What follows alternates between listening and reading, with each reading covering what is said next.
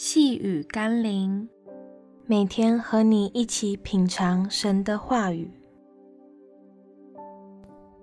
要在爱神爱人里面享受自由。今天我们要一起读的经文是《加拉太书》第五章十三到十四节。弟兄们，你们蒙召是要得自由，只是不可将你们的自由当作放纵情欲的机会。总要用爱心互相服侍，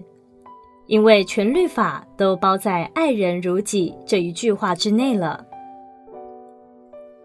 基督徒得救的原因，是因为耶稣对我们的爱，但我们得救后的生命目标，绝不是为了等着上天堂，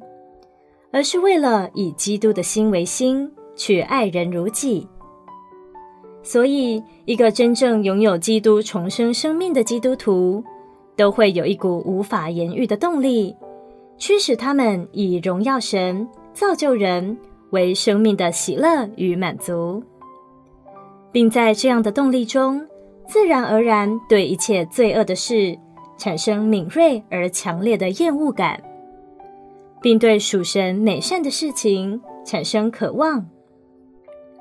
或许，我们在得救后尚无法成为一个完全人，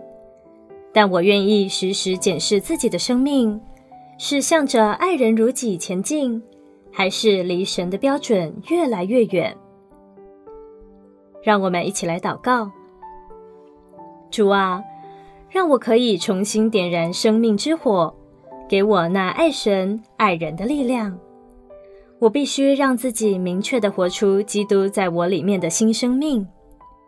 否则，我不可能欺骗自己是重生得救的人。求主帮助我，能在每一天的生活里更专注地去做合你心意的事，使我的生活与我蒙召的恩相称。奉耶稣基督的名祷告，阿门。